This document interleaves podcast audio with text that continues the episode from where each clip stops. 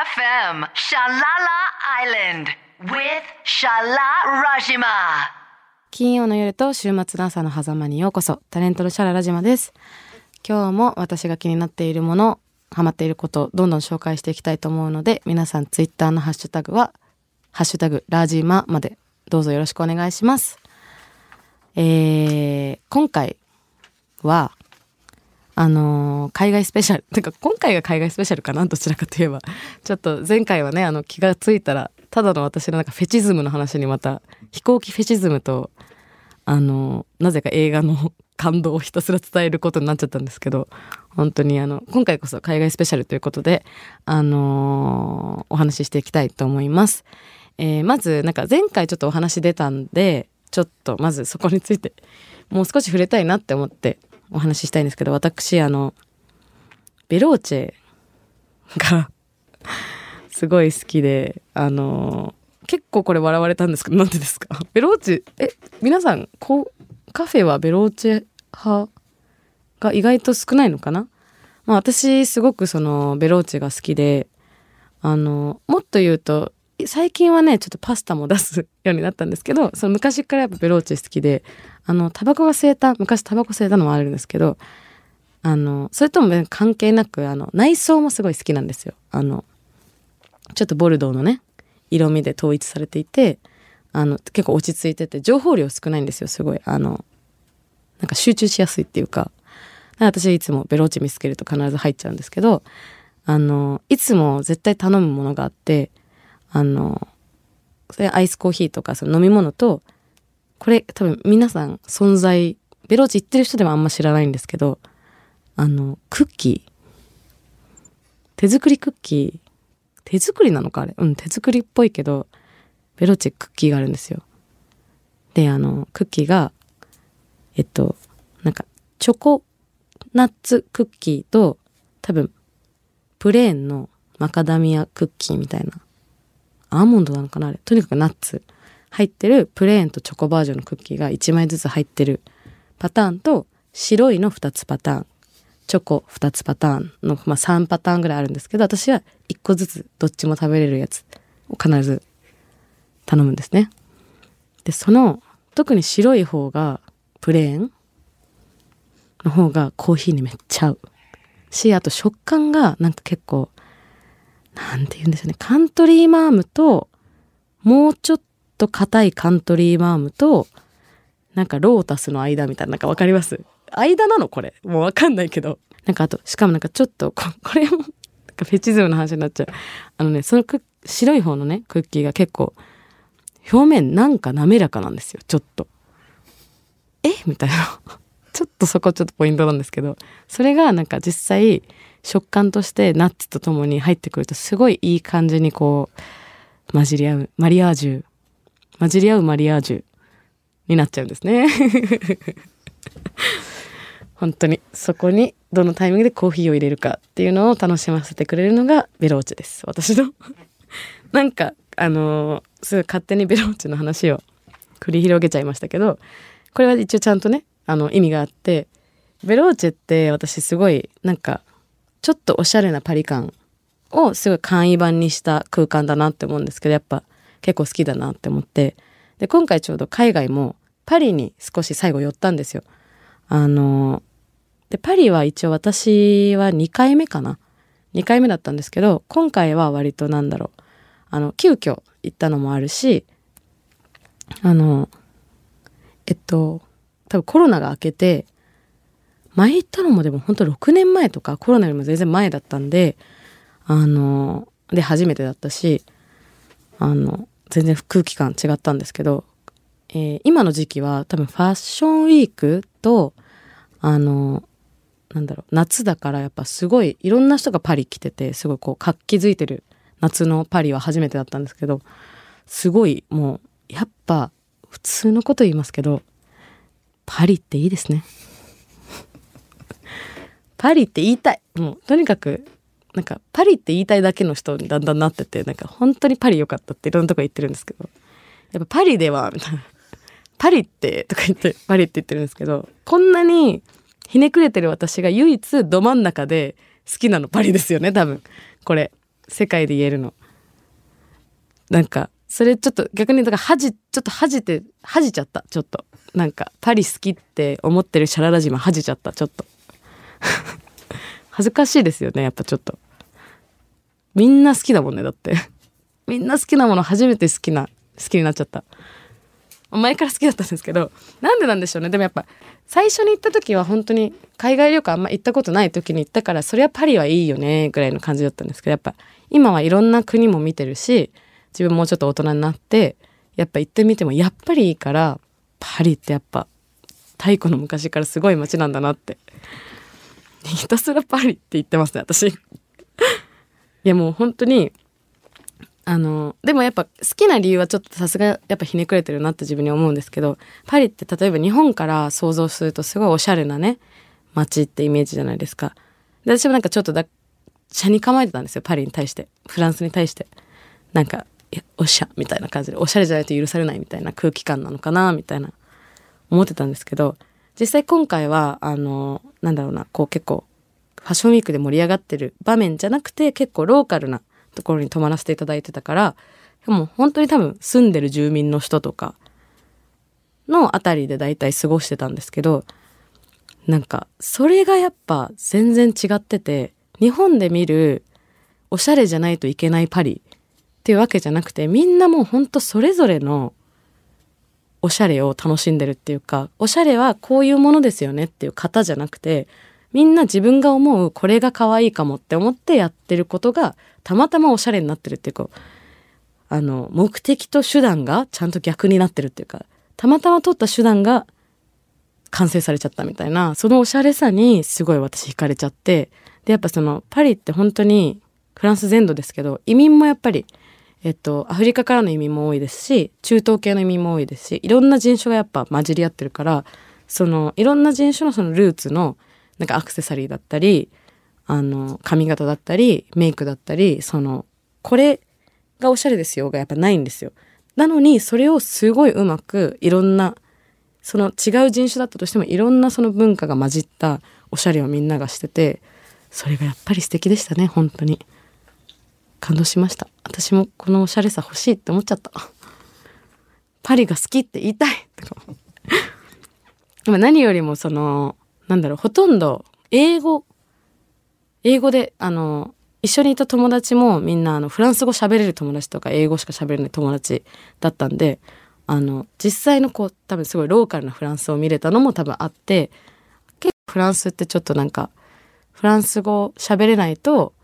あの、なんか怖いとかちょっと聞くじゃないですか。でも実際多分全然怖くなくて日本に近い感覚なのかもって思ったのが日本も結構日本語が喋る喋れるとすごい優しいんです。優し、私が分かってるんですけど、すごい優しい国なんですけど、フランスも多分そうで、フランス語が喋れた瞬間にめちゃくちゃ優しい国なんだろうなって思いました。だからなんか日本とすごい親和性感じました。フランスと日本の。だからフランス語喋れたらいいよね。私も喋りたい。おしゃれ。ティアモ。ジュマペールパリ。あすごい、ひたすらパリってただただ私が言わせてもらう回になっちゃいましたけど、それに合わせて1曲目は、ちょっと、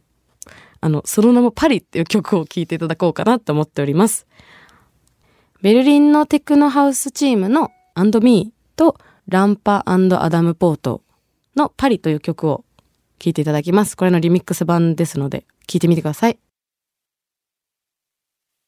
この、実際調べてから私も分かったんですけど、このテクノとハウスなんか世界、やっぱ海外行って音楽を聴くと一番あの、わかるのが、その世界的な潮流がね、大体わかるんですけど、今って多分、やっぱハウスがそもそもめっちゃ流行ってるから、で、それと多分そのテクノとハウスってすごい、テクノ派、ハウス派って分かりやすいジャンルだと思うんですけど、それをなんかうまく混ぜようとしてる曲なのかなって思ったし、なんかそういう曲が、やっぱ海外行って、あの DJ とか聴いてても、あの、多かったなって思います。なんかビートはテクノだけど上にハウスのなんかジャンルのなんだろうな上物乗せるみたいな結構いろんな取り組みが起きてるなっていうのがすごいわかるパーリーっていう曲でした。でこのパリっていうこの曲はあの私がパリに行ってたタイミングがちょうどあのこれもロマンチックですよ。夏至だったんですよ。6月ってか夏至って世界中共通なんですね。当たり前ですけど。そうですよね。夏至はみんな同じ日ですもんね。そこにも私ちょっと感動したんですけど。そっかって。ってでその夏至の日にパリにいてでその夏至の日はフランス全土が音楽の日って制定しててだからその一晩中もこれパリだけじゃなくてフランス全土でなんかもう音楽がかかるんですって。普通の飲食店もなんかそのスピーカーとか出して街にでも好きにバンド演奏してるとかそのあの普通にイベントも広場とかで勝手に開催されてるしみんななんか若者とかはなんかその辺にスピーカーガンガン置いてもうなんか音楽がブワーみたいな感じの日って聞いててで行ったんですけどまさにもう初めてそれを体感してしかも夏至なのでフランスではその21日は10時ぐらいまで明るかったかな。だから結構もうまだ夕方って思っててもう10時になるとかっていう感じですごい不思議な。そもそも多分日本から来ると夏至のこんなに遅くまで明るいっていうのも結構あの衝撃だったんですけど私としては。あのその中ですごいみんな踊るんですけどこの夏至の日の祭りが本当に楽しかったんですよ。でもうなんか私は友達と一緒になんかフランスの、えっと、音楽ラジオ番組が主催してるイベントに行ったんですよ。だから、そこで、あの、もう、あの、好きな、あの、誰が出るかわかんないけど、とにかくフランスのラジ、音楽ラジオ番組だから、それが主催してるってことは、まあ当たり前にいい DJ 出るんですけど、誰出るか一切知らずに行ったらもう、そこから気がついたら4時間踊ってて私、ええー、みたいな。良すぎる DJ ってなって、感動して、そしたらもうそのみんなめっちゃ盛り上がってるんですけどそれ盛り上がってる時の空気感がまさに今の曲の「パリ」って感じでした。何これみたいな。え私すごいテクノ側の人間だったけどハウスっぽい空気感と混じり合ってもなんかジャンルとか関係ないみたいな感じがすごいもう最高だったんですけどやっぱり本当に音楽って何歳であの何に出会ってどう聞こえてくるかって違うんだなってなんか改めて夏至の日に体感してなんかもう全部含めて本当に思い出になってどうしてもこの曲を聴いてほしかったんですよね。でなんかそのイベントで一番やっぱ楽しかったことがあの楽しかったことっていうかもう衝撃的なんですけど気がついたらなんかパリッコっぽい女の人2人がめっちゃ最前線で踊ってた2人があの上半身裸でもうステージで折り上げててでめっちゃ踊っててめっちゃおっぱい出てるみたいな。えーみたいな。で、私は結構前の方にいたんですけど、もうなんか、多分アジア的な感覚で言えば、え、大丈夫そう？みたいな感じで最初見てたんですけど、もうなんか、周りもみんなもステージの DJ も別に何も気にしてなくて関係なくて、当たり前にそれを受け入れてて、めっちゃ踊ってて、その人たちもなんか、こうなんか DJ の隣に置いてあったなんか花とか全部みんなに投げてて、でみんなキャッチみたいな。え、何これ？最高と思ってこの空気感。なんか自由をマジで感じましたね。インスタにも書いたんですけど、あの自由ってこういうことかって本当見せつけられましたね。なんかやっぱ女の人が上半身裸で好きく、好き勝手に踊り狂ってても安全だし変な視線が、まあもしかしたらあったのかもしれないけど変な空気になってなくて、で本人がすごい楽しんでるっていう状態が本当にすごいなって思いました。ちょ、アジアが今世でそこまでいけるかはわかんないですけど、あの、ちょっとなんか勉強になりましたね。なんか、本当に、なんだろう。やっぱフランス革命が起こるだけあるなっていう感動を得ました、勝手に こういうことかって。そこに出てたアーティストで、あの、ソウルワックスっていう人がいるんですけど、そのベルギーの一応ロックバンドであり DJ としても DJ ユニットとしても活動してる方なんですけど私知らなくてであのなんかインスタかなんかに DJ 良すぎるみたいな感じで多分上げたら友達5人ぐらいから「えソウルワックスソウルワックス」って来てでなんか「えそうなの?」みたいになってでなんかみんな「え羨ましい」みたいになってて「えめっちゃすごい人じゃん」って思ったしその何よりも自分があのなんだめっちゃいいってその名前とかもそれとかも知らずに耳で聞いて体で体感したことに自分で感動しちゃいました。やっぱいいんだみたいな。そのソウルワックスの曲を一曲ちょっと次は聴いてもらおうかなって思ってます。ソウルワックスでミゼラブルガール。いやこの曲マジおしゃれすぎるなってまあ実際 DJ を聴いててもおしゃれすぎるなって思ったんですけどでもやっぱこうおしゃれを目指してもちろんおしゃれにはならなくてなんかこの曲は特に多分多分それまで DJ でかける曲の中であんまり選択されてこなかったロックを多分そのいろんなジャンルとロックを解体してミックスしていくみたいなことがすごい感じられたからソウルワックスとかもこのアルバムってすごい有名なのかなってこれあの私の勝手な見解ですよ。でそれを感じたんでちょっと皆さんもそういうところに着目して聴いてほしいなって思います。多分やっぱ普段 DJ で踊れるダンスミュージックっていう曲にやっぱどんなものをミックスできるかで多分 DJ のセンスって問われてくるんですけどやっぱそのロックを混ぜてくるってすごいこうロック自体がジャンルとして超強度のあるものだからそれを解体するってやっぱすごい能力なんですよね。だしダンスミュージック側の人もロックを好きになるしミックスができるとそういうなんか相互作用が起きていや本当になんか心の底から感動しちゃって泣きましたよねもう踊りながらちょっと。泣いちゃった。かっこいいみたいな。かっこいいですみたいな。